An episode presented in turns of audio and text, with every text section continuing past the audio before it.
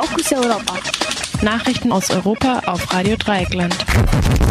Wir kommen direkt zu den Fokus Europa Nachrichten von Freitag, den 3. Juli 2015. Streik und Migrantin in Calais Thema beim britisch-französischen Innenministertreffen. Gericht gibt Ausschluss Jean-Marie Le Pens aus dem Front National und kleine Fortschritte bei der Umsetzung des Minsker Abkommens.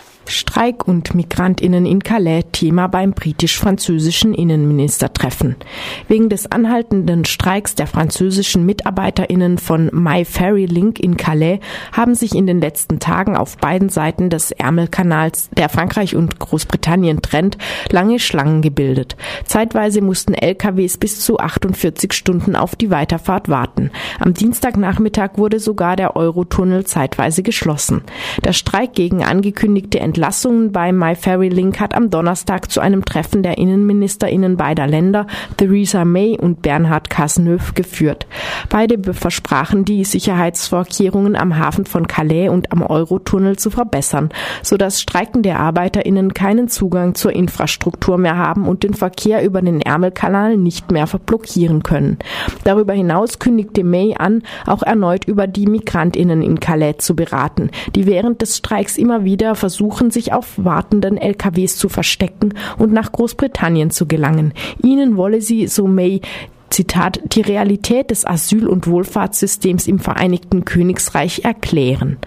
Die Innenministerin erklärte außerdem, sie und ihr französischer Kollege hätten sich darauf geeinigt, Zitat, zusammenzuarbeiten, um die Möglichkeit zu haben, Personen aus Europa zurück nach Afrika zu schicken. Wie dies funktionieren soll, erklärte Maine nicht. Gericht gibt Ausschluss Jean-Marie Le Pen aus dem Front National. Der frühere Vorsitzende der rechtsextremen französischen Partei Front National, Jean-Marie Le Pen, darf weiterhin seine Mitgliedschaft und auch das Amt des Ehrenvorsitzenden ausüben. Das entschied am Donnerstag ein Gericht in Nanterre.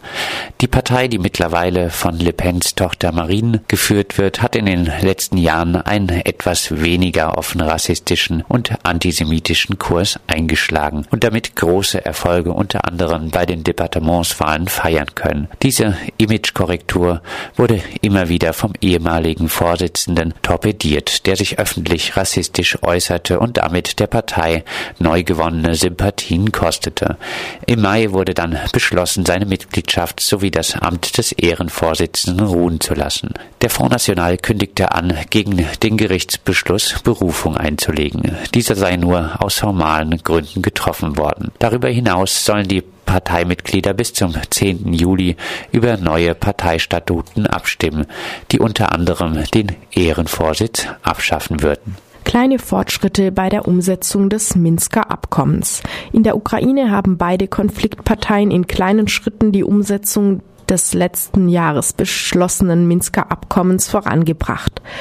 Ukraine, der ukrainische Präsident Petro Poroschenko legte dem Parlament einen Gesetzesvorschlag zur Dezentralisierung vor, der unter anderem die Übergabe von Vollmachten und finanziellen Ressourcen an lokale und regionale Verwaltungen vorsieht.